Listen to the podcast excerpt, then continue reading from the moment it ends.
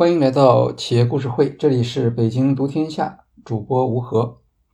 本期我们继续讨论巴诺书店的案例，这是音频的第四期。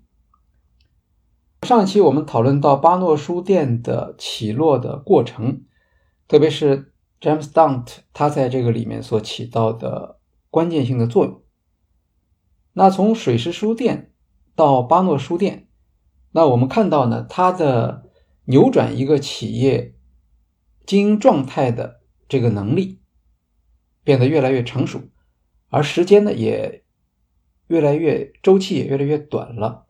呃，虽然是有疫情这样的一个加速的因素，但是巴诺书店这样一个积重难返的案例，能够在三年的时间里走出困境，应该说 James Dunt 的确称得上是呃书店医生这样的一个称号。那么，巴诺书店的扭亏为盈啊，它的背景是一个孤立的事件呢，还是一个整体图书行业回升，在这样的一个背景下发生的？所以，我们除了巴诺这样的大型连锁书店之外，我们可能还要关注一些独立书店的情况，因为独立书店和大书店不一样。像大书店，我们看到他们在做这种经营上的变革的时候，它是有一个。和独立书店不一样的这样的一种战略方案，首先，它要有一个很清晰的思路，比如说，从统一的标准化的陈列到各个门市采用类似于独立书店的方法来进行选书、进货和陈列。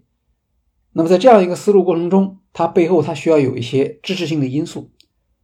最后，整个巴诺书店从过去的给读者的那种一直在走下坡路的印象，需要做一个显著的扭转，那就需要翻新。翻新的话是需要投资的。艾利奥特在邀请 James Dunt 来担任 CEO 的时候，其实已经做了这方面的财务的计划。这肯定是他和。James Don't，他们两边是协商过的啊，所以先要拿出一亿美元来，在全国范围内做这种装修，这都是独立书店所不可想象的。那么，在这个过程中间，在巴诺书店走向绝境，同时又走出来的这个过程中间，那独立书店他们经历了一些什么呢？他们只是说在连锁店和电商的冲击之下不断的收缩吗？他们有没有自己的一些呃选择，并且产生了什么样的结果？这个是我们接下来要讨论。呃，首先大家可以理解的是，独立书店受到了很大的压力，因为他们在财务上通常比较脆弱。像巴诺书店，它可能有的书店遇到了困难，有的书店可能稍微好一点。而独立书店，因为它的缓冲余地很小，如果你的本店出现问题的话，那么可能你你有两三家其他的店，那也救不了你的命。所以。当一九九五年亚马逊开始销售图书的时候，那我看当时美国有七千件，有七千间独立书店。这个七千间是按经营地点的，比如说一个独立书店它有五处经营地点，那么它就算五个书店。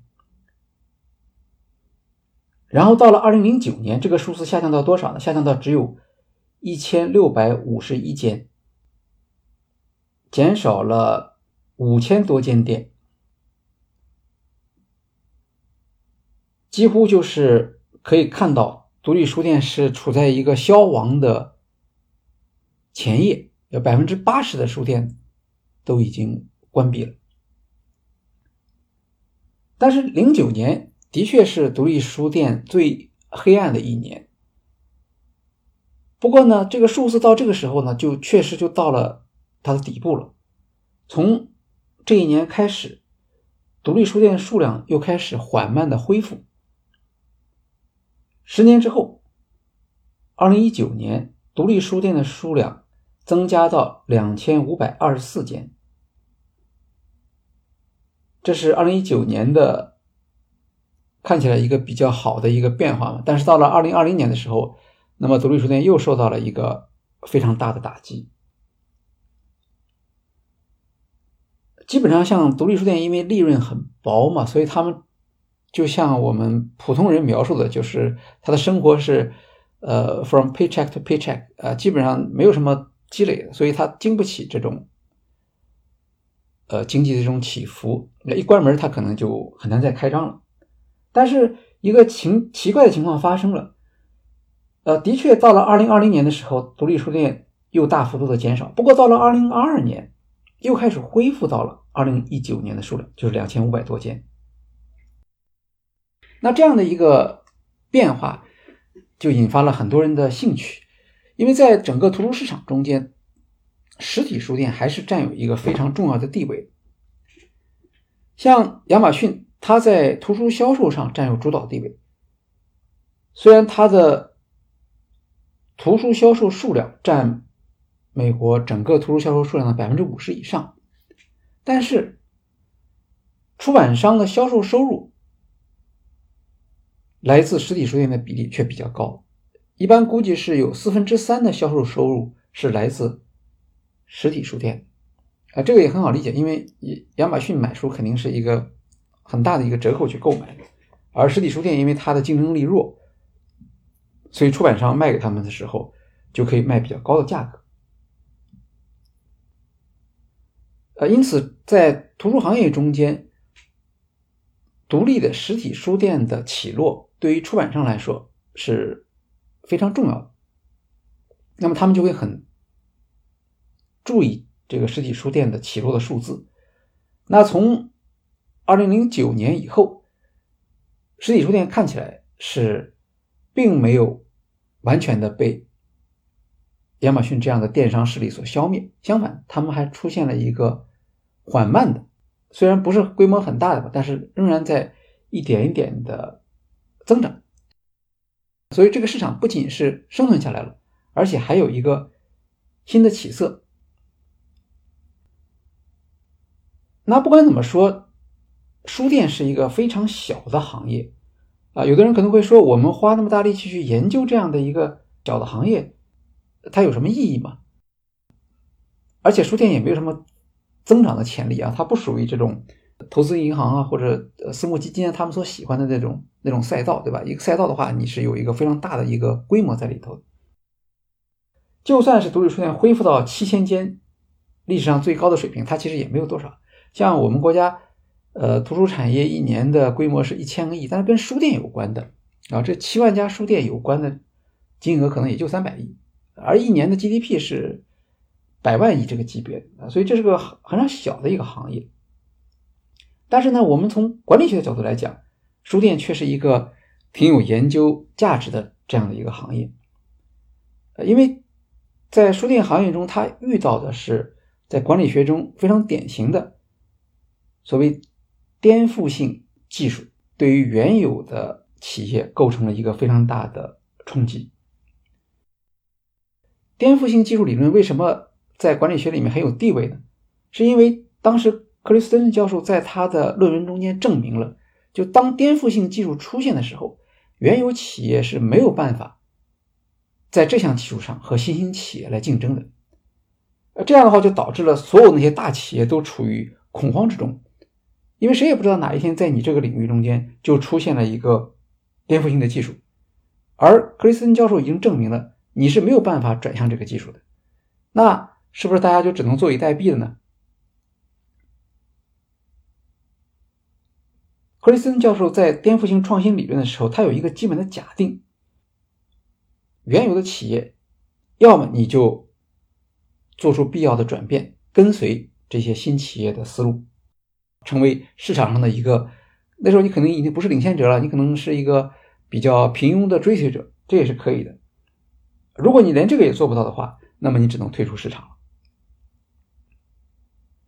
但是在现实中间，我们也发现有一些行业，原有的企业在颠覆性技术的冲击下，好像还是能够生存下来的。比如说，它可以转一转市场，是吧？你像富士胶片，富士胶片当然是被数字成像技术给颠覆了。那它怎么办呢？它就转到了化妆品的业务，啊，或者转到医疗影像业务这个方向去了。啊，这是市场的转变。那好，如果原有企业它不愿意离开自己的市场，是不是就完全没有生路呢？也不是这样的，也有例外的情况。哈佛商学院有一个教授，名字叫 Ryan Raffley。呃，这位教授呢，他研究了不少颠覆性创新行业的案例，他就想看一看哪些行业中间，它的现有企业是可以不采用这种颠覆性的创新技术，同时还能够在它原有的市场中间生存下来。那么，在他过去研究的案例中间，比如说有瑞士钟表行业，啊，钟表行业在石英技术的冲击下，整个这个。钟表的市场体系发生了一个颠覆性的变化啊！但是呢，瑞士的表行他们活下来了，而且他们的受到追捧的程度跟以前还是一样的。那他有另一个案例，研究的是意大利的笔记本品牌，这个品牌叫做 Moskin，是很多创意人士、电影导演啦、什么呃设计师啊，他们喜欢用的这个笔记本。那这样的实体的笔记本其实现在用的已经不多了啊！但是这个品牌它不光是活下来了，而且还到处开店，呃，包括在中国开店，在北京三里屯就有一个呃 Moleskine 的专卖店。那么当然也包括美国的独立书店行业。那显然，独立书店肯定是没有办法，也没有机会和亚马逊在技术上来进行竞争的啊。那么是不是意味着独立书店就应该退出市场呢？至少退出他们过去服务的这个像呃实体书店呢、社区书店呢这样的一个市场。在亚马逊进入到市场一段时间之后，其实很早就有人预见了这样的一个趋势。那么有了亚马逊这样的电商服务之后，呃，可能绝大多数实体书店，除了一些特殊的、特种行业的，那它其实就没有必要了。所以，如果我们看二零零九年之前的独立书店的数据，哎，似乎这个判断是合理的。但是，从二零零九年开始，独立书店的数量出现了回升，而且在疫情那么大的一个外部变量的影响下，它仍然能够很顽强的复苏，说明疫情也不能打断实体书店回升的这样的一个。趋势，在这个过程中间也有其他的一些变化，比如说很多过去的独立书店倒闭了，但是大量的新的独立书店就出现了，特别是在疫情期间，有几百家新的独立书店开业。这个跟我们前段时间提到的一个词叫做“呃安静的退出”是有关系的。疫情导致了很多人对自己的职业生涯、对自己的家庭生活重新思考，所以很多人他们离开了自己的企业工作，而转向一个呃新的一个职业方向或者新的一个工作内容。呃，那其中就有一部分人选择了开书店，他们要不就是对过去的书店不满意，要不就是他们发现了一些新的创业的机会。这个是疫情期间。呃，一个很典型的现象，也就是说，在普遍认为书店行业已经没有什么机会的情况下，但是仍然有很多年轻人，他们会凭借他们的热情和他们对新技术的这种信心，然后来开实体书店。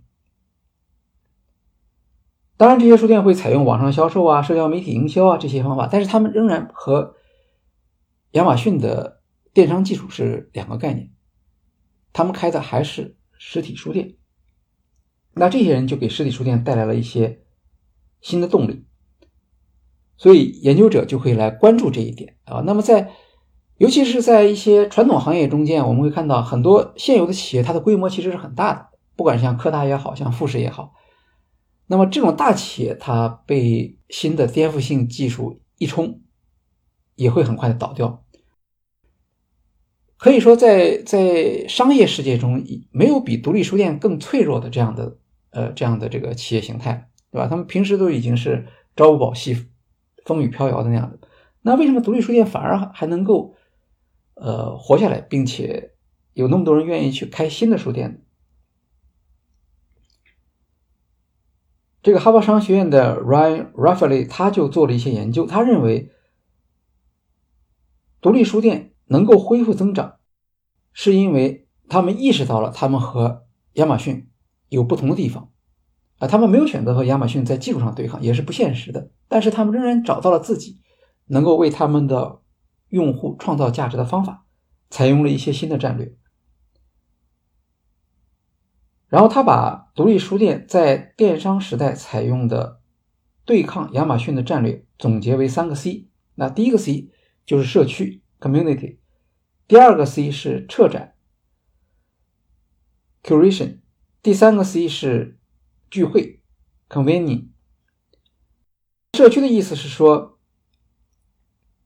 可能是独立书店的创始人他是有自己的追求或想法。他只是选了在社区的某个地方去开店。那么过去独立书店和社区的关系不是特别的密切，但是现在不一样了。现在他们意识到，独立书店需要和社区建立起一个更加紧密的联系。比如说，他们曾经把独立书店之间的关系看得更加重要。那那个时候呢，独立书店的联盟就是美国书商协会，他曾经去起诉亚马逊。啊，说你违反了这个反垄断的相关的法律，但是效果不好。效果不好呢是两个原因。呃，首先呢，亚马逊提出的价值主张是合理的，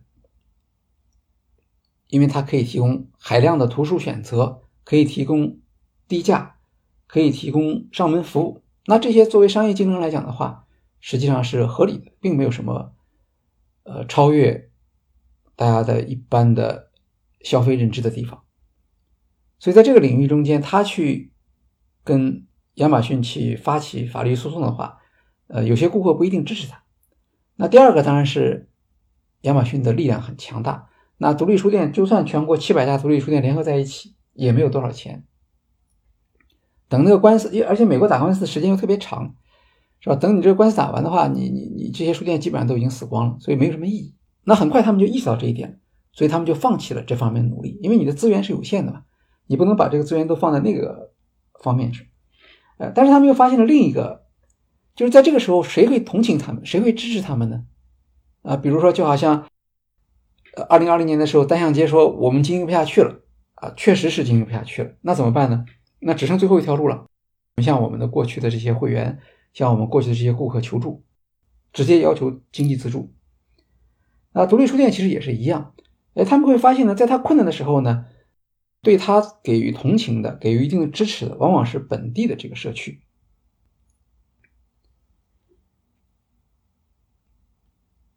也就是说，本地社区有一个共同的意识啊，他们会觉得我们这个地方需要一个书店，是吧？没有没有书店有点奇怪。那么这会刺激本地的销售。同时呢，呃，在前几年的时候，美国社会有一个本地化的。消费的潮流，比如说农产品啊，过去我们是一个全球化的潮流，那就是你会出现大量的这种进口的这种农产品啊，比如说南美洲的水果，或者至少是东南亚地区的水果，是吧？或者其他国家的稻米的品牌啊等等。那现在呢，潮流变了，一种新的潮流出现了，是本地种植。本地加工、本地消费，我们前面介绍过一个案例，是北京附近的一个农场，叫做“分享收获”。呃，他就主张这个这种消费的观念。呃，他们就是在一开始就在顺义那个地方开办农场。那无论是它主要是提供这个每周的这种新菜的服务嘛。那除了菜之外，它也增增加到别的地方啊，包括这个禽类、蛋类，包括呃猪肉。等等，那所有的这些东西都是本地产、本地消费，啊，支持本地。那从商业上来讲，这也是合理的，因为一个本地企业它所获得的收入，无论它的工资收入啊，还是它的利润收入，那么它的使用通常也会在本地。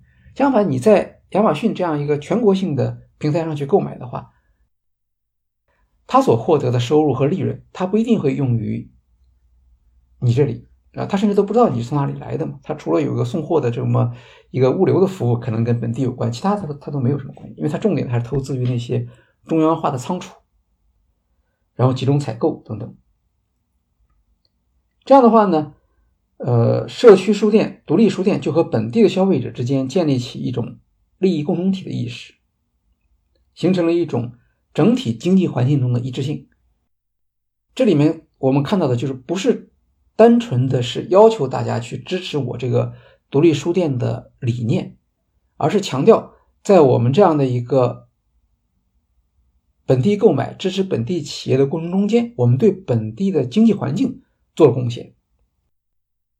大家都是在本地生活，然后你需要本地的企业有一个合理的收入，有一个合理的利润。那对于本地的就业来好，就业也好，税收也好。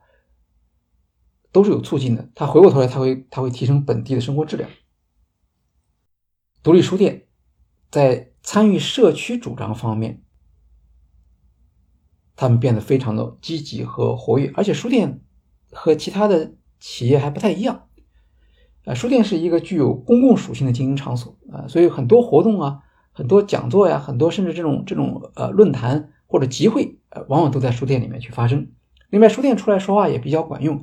比如说，你说本地的你种的稻米，呃，你肯定是质量比不上那些有名的稻米。但是书店不一样，书店的产品，它和亚马逊上销售的产品是完全一样，只是价格上不同而已。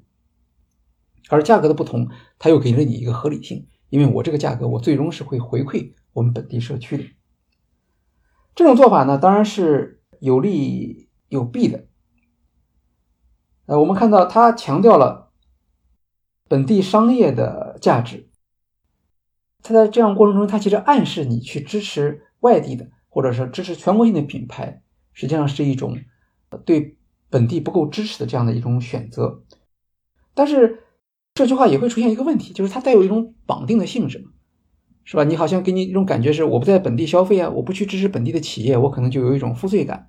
那如果你把这种因素引入到企业经营中间的去的话，那对它改进经营是不是？呃，构成一种就是无关的这种这种刺激啊。本来通过它跟全国性品牌的竞争，它是要提高它的服务的。但是当它有了一个本地社区的保护的时候，那它是不是还能有动力去像一个开放市场一样啊，去投资于自己的店面呢？投资于自己的员工，提高自己的服务质量？这个是它的一个呃需要继续观察的地方。这是第一个社区。第二个 C 呢是。策展，策展的意思是，书店需要为消费者提供有本地意义的服务，以此区别于亚马逊的算法服务和全国性品牌的标准化的产品。啊，这个当然是独立书店的一个优势，对吧？它可以提供面对面的服务，它有这种面对面服务的机会，而亚马逊是没有的。亚马逊最多只有，呃。物流员工和你的交接的关系，但这个和书没有任何意义，和书没有关系，对吧？因为他甚至都不知道你买的是什么东西。那么本地的店员当然有机会了解顾客的背景啊，甚至一些长期的呃独立书店，它可以和一些读者共同成长。所以在本地书店里面，我们会看到本地书店的店员手写的推荐语就和。连锁店的不太一样，因为连锁店里人你不知道这个店员是谁，但是本地书店你一般知道。啊，你可能知道这个店员他可能对于文史类的书比较擅长，那个店员可能对园艺类的书比较擅长啊，所以他的这种沟通实际上比较能够打动顾客。另外，呃，一些作者和本地的关系，某一本书与本地的历史或者重要日期或者事件之间的关联，这些呢，在亚马逊那边他不一定很了解啊，但是本地的独立书店，它可以利用这些来增加自己的吸引力。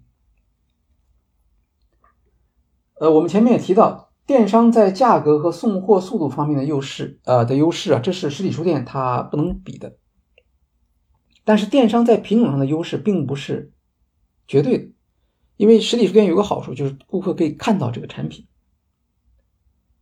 如果没有真正的看到这个产品，打开这个产品进行浏览的话，往往这些图书它还是一个概念，或者它是一个一个网页上的一个图片。如果你通过本地策展让顾客有兴趣去接触到这些新书，甚至打开这些书来阅读，那么这里面，呃，你带来的销售机会就和电商是不太一样，比它更有竞争力。这是策展这一方面。那最后呢，就是聚会。聚会主要是活动。现在新的书店，不管是国内还是国外，大家都特别注重活动空间的准备和设计，而且这些空间可以做什么活动，都是事先无法想象的。通常大家会觉得书店里的活动都是坐在那里看书，或者坐在那里听书啊，作者来自己来朗诵一段啊，或者读者交流等等啊。其实它也有各种各样的活动，甚至舞蹈的活动都可以在书店里面来来举行的。呃，至少在北京现在就有不止一家书店提供呃这种方面的活动。我们以前看过一个电影，台北的叫做《一夜台北》，他们在书店里面跳舞，啊，它也也也也是一个书店里面的这种活动的形式。那在美国呢，现在独立书店是特别依赖活动，啊，甚至像像詹姆斯·当特他自己也说，他说，如果你书店不做活动，我就不知道你书店的文化力的体现在哪里。那么他们的活动多到什么程度呢？说有的独立书店一年的活动次数可以高达五百场，也就是说每不光每天有活动，而且每天可能有不长不止一场的活动。另外，他们的书店活动还有一个特点，就是很多是收费，这个跟活动的安排有关系。比如说，如果是作者签售或者作者来跟呃读者见面，那么通常他会要。会有一个收费的安排，是吧？或者至少你买一本书嘛，然后你你可以跟这个作者在一起来交流。然后我们看到，像书店的策展能力，加上选品的本地化，那就使得你这个独立书店的陈列肯定是和标准化的书店不一样。那理论上讲，如果你这个陈列是合理的话，它就会带来更多的流量，然后又通过。组织一些本地的活动，为书店带来新的流量。在一个社区的范围内，其实书店就是一个习惯性的购物场所。当大家经常的看到书店里面有变化啊，这是策展，或者书店里面有活动可以去参加的时候，它就形成一个反复回到这个现场的这样的一个习惯，那书店就变成了。前面我们所讲的社区生活的一个部分啊，可能过段时间你没去书店，你就会觉得，呃，好像有所缺失。在这个意义上来讲，书店就有点像像广场舞一样啊，广场舞呢那是更加了不起，它是无中生有，它创造出一种让大家愿意参与的这种活动。那书店其实也是一样。现在在独立书店里面举办活动，因为越来越多，所以甚至出现了这样的一个新的一个就业岗位。叫做书店的活动经理，这个岗位有的时候专职的，有的时候是兼职的，但是它出现就说明书店从活动中间能够获得一些收益啊，或者通过书店来实现了流量的增长，呃，流量的增长。那这样的话，对于书店来说，活动设计就变成它的经营活动中间最重要的一个部分。所以我们再来看。啊，Ryan Rafferty 他总结的独立书店的三大生存技能：社区化、策展和聚会。一个管理学者在总结这个东西的时候，他还要考虑到它的可复制性和可规模化。哎，这三个特点恰好都可以满足，因为他们都是可以做出定量分析的。如果你一个书店参与本地社区的程度，那你可以提出一些指标。那策展也好，活动也好，那就是更加具体的指标了。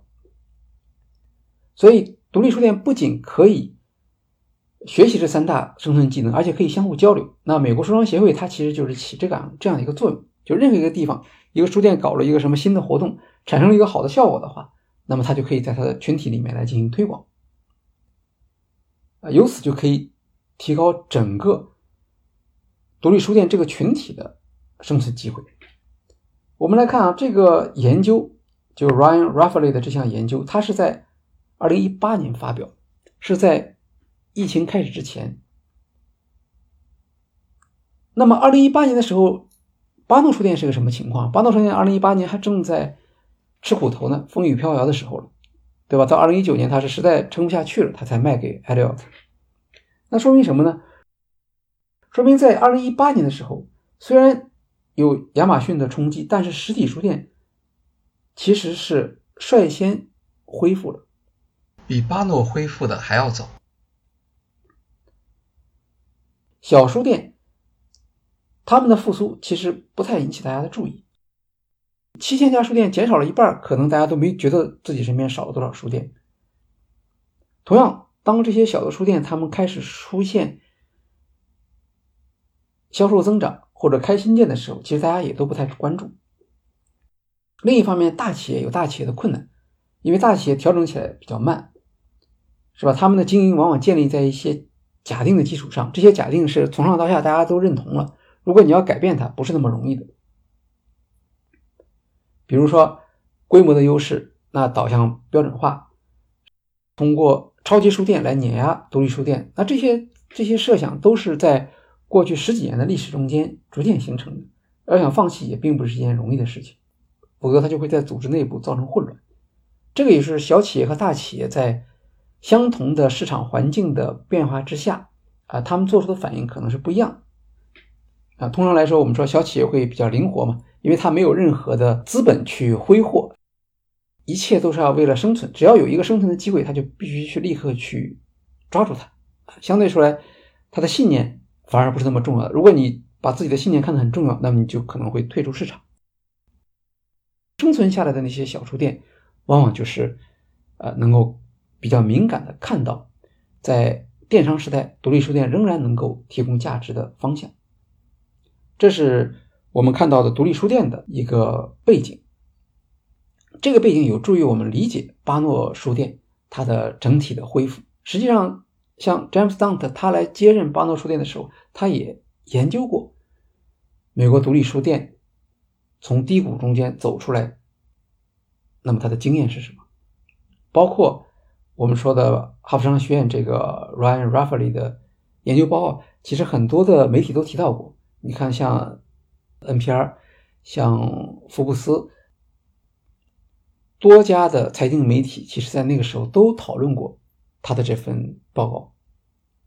好，这是独立书店。那我们再来看市场上的另一个主体——亚马逊。亚马逊在图书市场中间啊，它是一个所有的人瞩目的一个巨无霸。它的任何的经营上的这种新的动向或者转变。都会引发行业中间的大量的这种议论和关注。那图书销售其实还是很有意思的。我们现在看到的是亚马逊对实体书店的冲击啊，实体书店如何顽强的生存下来，然后在亚马逊不太擅长的方向上去提出自己的价值主张。但是呢，实体书店一直有一个问题，他们没法摆脱，就不管你怎么变换你的形式，不管你怎么样社区化。呃，策展也好，做活动也好，你很难摆脱一点，就是你会成为亚马逊的一个橱窗啊。这个是不管是在世界上任何地方，只要有图书电商的主导地位，所有的实体书店都会碰到这个情况。你只要开书店，你就会为亚马逊导流，店内陈列的图书，顾客翻阅了之后不一定在你这边下单，是吧？这个本来已经是书店很恼火的。但是他们还没想到呢，就亚马逊还会走出另一步来，把所有的实体书店变成自己的橱窗还不满意，他还要自己来开店，直接参与线下的竞争。呃，这个是理由是什么呢？就很奇怪。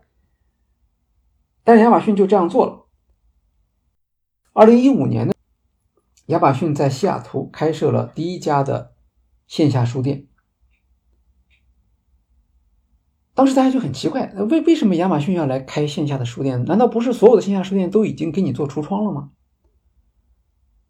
但是看起来亚马逊还有一个挺挺大的兴趣来开这个线下书店。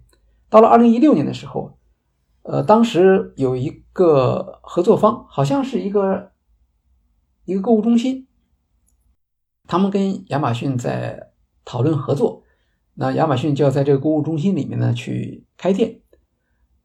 在讨论过程中间呢，这个购物中心的管理层呢就跟亚马逊打听啊，说你们未来的计划是什么啊？这个也很正常，因为影响到他们当时的这个租金的谈判呢等等。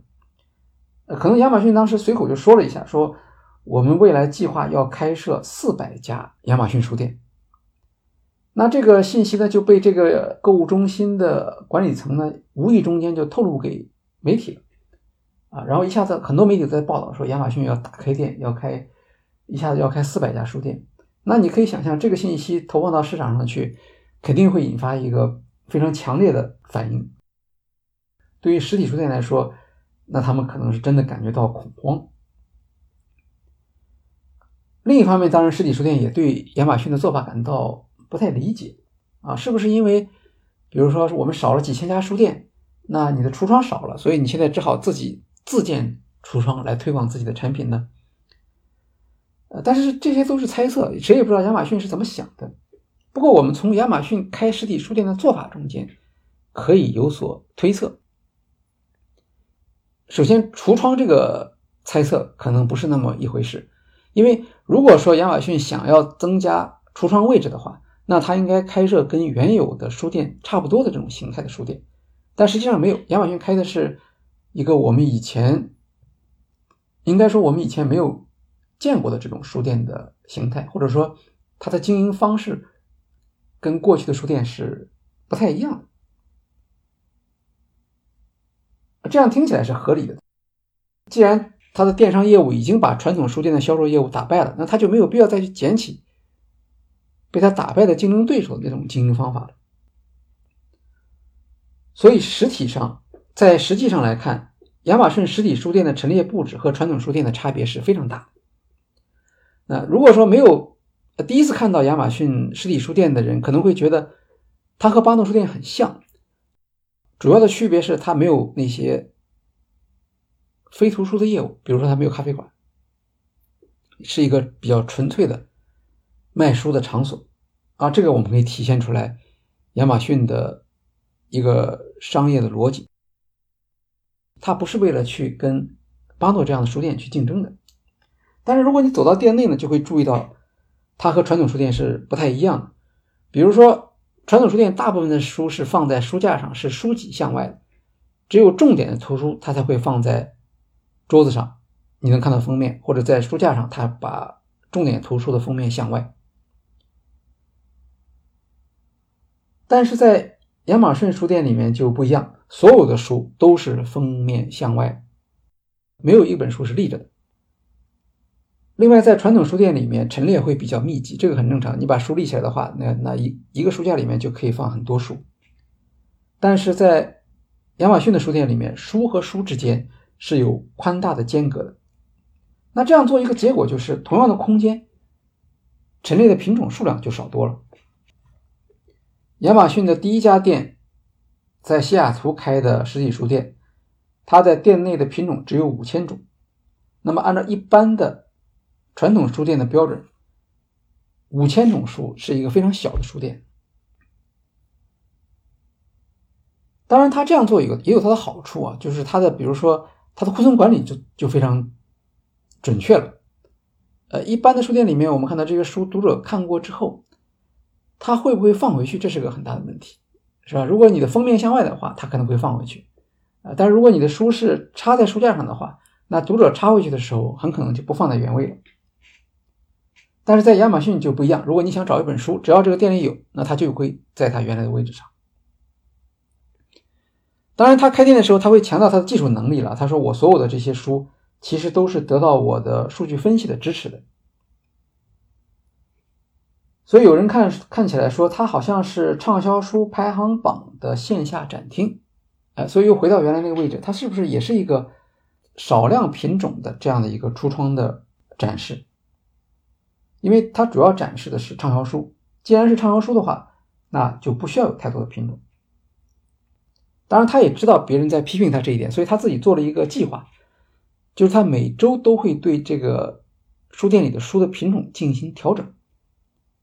当然不是全部都换了，呃，但是因为每周线上的销售是有变化的，所以理论上讲，那么你实体店中，你作为一个畅销书展示，呃，橱窗的这样的一个功能，那你也要经常的对图书进行调整。但是所有的调整是以它线上的销售为依据的。总体来看，亚马逊实体书店的品种管理更像是便利店，而不是书店。比如说，他选书的原则是读者推荐啊，这个就跟在线上的是一样的。线上的话，你会看到他的读者推荐，呃，数据都是真实的。这个事情上，他曾经跟出版商有一部分意见是不一样。他坚持认为要让消费者看到之前的真实的评论。选书的时候也是这样，他会说这本书在。亚马逊的网站上非常受欢迎，读者的推荐的评分达到四点八分以上。当他这样做的时候呢，他其实是把传统书店中的主题分类放在次要的位置上。他当然也有分类，但是在图书陈列和选品上上面更加重要的是什么？更加重要的是读者推荐。然后在每本书下面有评论，啊，这个跟实体书店有有相似的地方。我们看到独立书店往往是。呃，店长或者店员亲自手写这个介绍放在书的下面，那他那个就不用手写了，就简单一些了。它是来自于呃网站上的这些评论的，然后这个筛选呢也是由算法来筛选的。那这里就出现了一个问题，就是在网上购物的时候，我们通常啊我们会看详情，然后我们会看评论。那么在线下购物的时候，这些评论对于线下的消费者是不是也像在线上一样有作用？这个是可以讨论的一个话题。因为在线下你拿到的是实体书，实体书的时候你可能就更加看重自己的主观判断啊，因为我打开书我就可以看到它的内容、它的它的版式、它的篇幅等等，这些我就不太需要去看别人的评论。当然，数据分析也为亚马逊创造出一些它书店里面的独特的功能。比如说，我们看电商的书，它的推荐特别强，因为他知道买了你这本书的人，通常他会买另一本书。所以在亚马逊的实体书店里，专门有一面墙，它是呃提供这种服务的。就是左面的书，他说这是你喜欢的书，然后它会有个向右的箭头，那个就是你可能喜欢的书。然后呢，和网络上的推荐不一样。在豆瓣上，我们会看到，当我看这本书的时候，他会跟我推荐别的书，但是我拿不到这本书啊。但是在亚马逊的线下实体店，这个就一个非常好的一个服务了，因为在你看过的书或者你喜欢的书旁边，就是你有可能喜欢、你有可能购买，但是你还不知道的书。这个时候，你可以直接打打开这个书来浏览。这项服务应该说是亚马逊实体书店里面超越当时所有呃实体书店的一项有特色的服务。当然，其他的实体书店里也会说，如果你喜欢看这本书，那我们给你推荐另一本书。但是亚马逊的推荐不一样，它的推荐是来自于它的真实的数据分析的，所以这方面它是做的不错的。然后在服务方面，呃，亚马逊的实体书店就。没有什么服务了，它有店员，但是它店员是做别的事情，就像它那些无人零售店一样，无人零售店里面还有店员，但是它跟销售没有关系。呃，他开店了以后，很多的人就跑去看他这个店嘛，然后就要做一些评论和分析。其中比较有影响的是《纽约客》杂志，他们在亚马逊到纽约开店之后，就派了一个记者去看，回来之后，这个记者。说了一下他的感受，他说：“你这个店不就是一一家机场书店吗？因为纽约可能它的面积小，所以它品种就特别少，一共只有三千个品种啊。这可能就是一个稍微大一点的机场书店都不止这么多品种书。然后这个作者就批评这个亚马逊的书店，说：你看我去看小说了，说三千本书里面小说一共多少呢？一共就两百多种。”两百多种小说，我们从古到今有那么多伟大的作者，这根本都分不过来。说绝大多数作者的待遇就只有一本书，少数作者有两本书。他还特意记录下来，说享受这个两本书待遇的是谁啊？我们看看这些作者的名字，有奥斯汀，有海明威，有阿特伍德，村上春树，这些人，这算是顶级畅销书的作者了。那么他说，他还又仔细的看了一下，找找有没有三本书的作者，呃，居然发现有两个人是享受了三本书的待遇，其中一位是斯坦贝克啊，这个没什么好说的，这个祖师爷级别的人物，那他。有三本书，大家都觉得是合理的，但是另一个作者他就看起来就不太高兴了，因为那个作者叫卡梅隆。卡梅隆呢是一个畅销书的作者，他甚至不算是，可能在在文学界来讲就就不一定承认他的。那他的书的确很畅销，然后也拍成电影了。是什么书呢？叫做《一条狗的使命》啊，可能是一本非常感人的，就像《忠犬八公》那样的那样的作品。然后这个作者就批评亚马逊说：“你卡梅隆在你亚马逊网站上卖的很好，这个可以，你把它放在这儿。但是你一留一口气放三本书，就不一定很合适了。而且这三本书呢，还有一个毛病，就是因为他第一本书关于一条狗的使命这本书啊，它很畅销以后，他接着又写了两本跟狗有关的主题，实际上就是重复嘛，对吧？对于文学界的人来说，重复这种这种作品，实际上是一个。”不是被大家所尊重的这么一个行为，所以他就很不高兴啊。然后他说：“我转了一圈，我没看到有书可买啊，啊，一一共就这么点书，然后这些书我基本上都知道。”然后他就离开了这家书店，又坐地铁去了另一家书店，纽约市的一个著名的独立书店，叫做 McNally Jackson。然后他说，在 Jackson 书店就不一样了，熟门熟路。然后我很快就找到了六本可以买的书，其中有的呢。是我以前听人说过，但是我没有看到过这书。那我到这书店里，我来翻一翻。还有的呢，是我自己发现的，没有想到会在这家书店里看到的书。所以最后，我是在这家书店，也就是 magnatic Jackson 这家书店里面完成了消费，买了六本书回家了。最后他的结论是什么呢？他说：“呃，亚马逊这家书店，我们不知道它的经营目标是什么，但是它肯定不是为读书人准备的。”这当然是他的一个批评了，但是亚马逊不一定会觉得这个批评就有什么问题，因为他故意没有采用实体书店的久经考验的啊，被认为是在被认为是在经营上非常有利的这种陈列方法，它主要是为了测试这种基于算法推荐的零售模式能不能成功，这才是一个新的一个尝试嘛，对吧？否则的话，实体书店那个做法大家都已经知道了，没有什么新的价值。也就没有必要去再开一个实体书店。那么，虽然有很多人在批评亚马逊的这种实体书店，它还在不断的增加店面，这是从二零一五年开始。但是到了二零二二年的时候，二零二二年三月，亚马逊突然发布了一项消息，说他要把所有的二十四家线下书店全部关闭。当然，它同时关闭的还有其他。几十家线下实体店，包括他卖玩具啊、卖家庭用品的，呃，所有这些店的特点都一样，就是他都是把在线上卖的特别好的、顾客点评最多的这种产品放到实体店里面来，呃，也就是类似于橱窗这样的一个功能。那这类店面他都关掉了。相反，另一些实体店，比如说像他购买的，呃，全食食品，主要销售有机。生鲜的这个产品的这种店面，这个还是继续的开业的。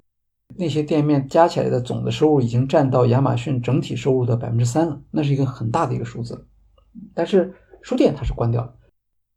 当时还有很多人奇怪说：“你看，二零二二年的时候啊，美国图书市场是一个什么情况？是复苏了。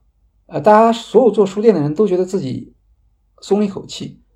呃，但是不明白为什么亚马逊选择在这个时候来。”观点啊，其实是因为贝佐斯他辞去了这个职务，然后新人上来担任 CEO 了嘛。那么新人他有他的一个战略重点，像实体书店这样的呃这种测试，过去可能是有价值的，但是既然没有能够看到一个特别有利的方向，那么暂时把它关掉，把资源集中在其他的更重要的或者更有方向的，呃，对于亚马逊的商业模式更有意义的这种方向上去。现在已经是零三年了，我们最近看到的亚马逊的经营的数字其实是有了显著的改善，那就说明它内部的这种调整是有效的。有意思的是，关店了以后，这个时候媒体当然都在报道这个事情，这算是一个大的新闻嘛？那媒体会以为这些实体书店会特别高兴，但是实体书店其实是比较谨慎的，啊，因为大家吃过亚马逊的苦头吃的是太多了，而且谁知道亚马逊会不会过两天又开门了呢？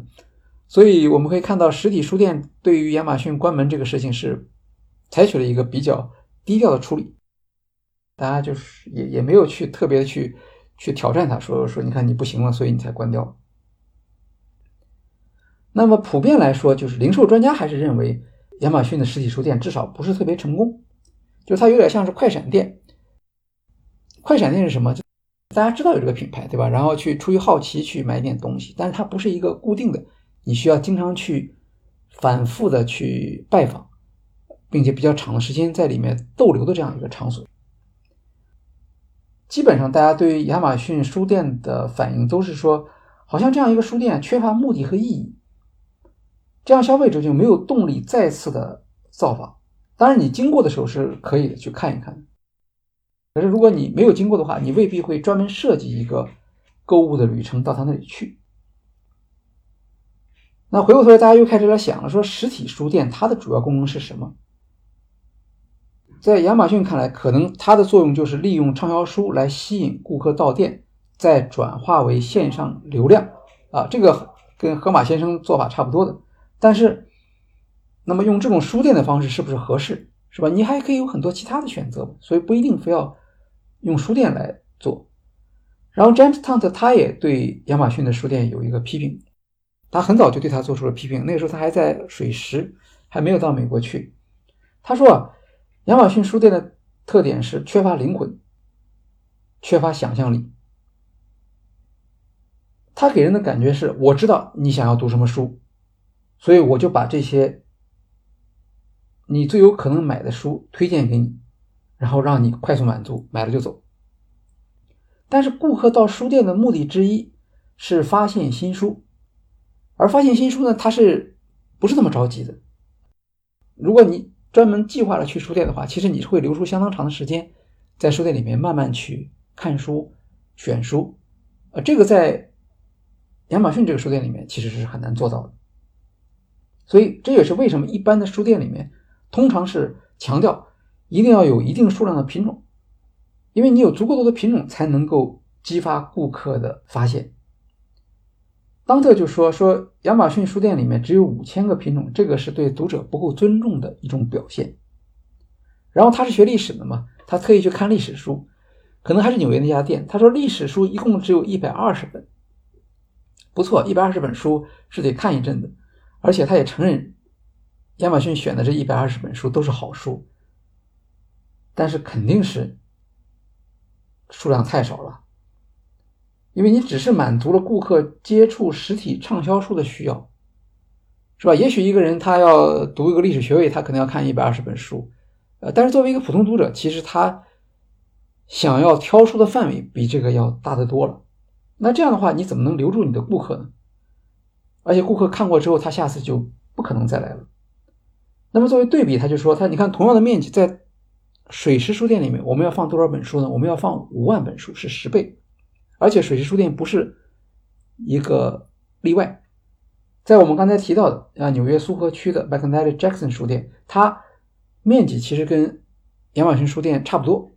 那么它有多少册书呢？它有六万册，光是文学类的就有八千三百册书。”只有这样的大的一个量，读者才会有一种什么感觉啊？才会有一种超越他的这个阅读能力、选书能力的这样一个范围，他在里面才会慢慢的去浏览，慢慢的去选。特别有意思的是，亚马逊其实本来它跟实体书店相比，它是有一个特别大的优势，就是它的数量优势。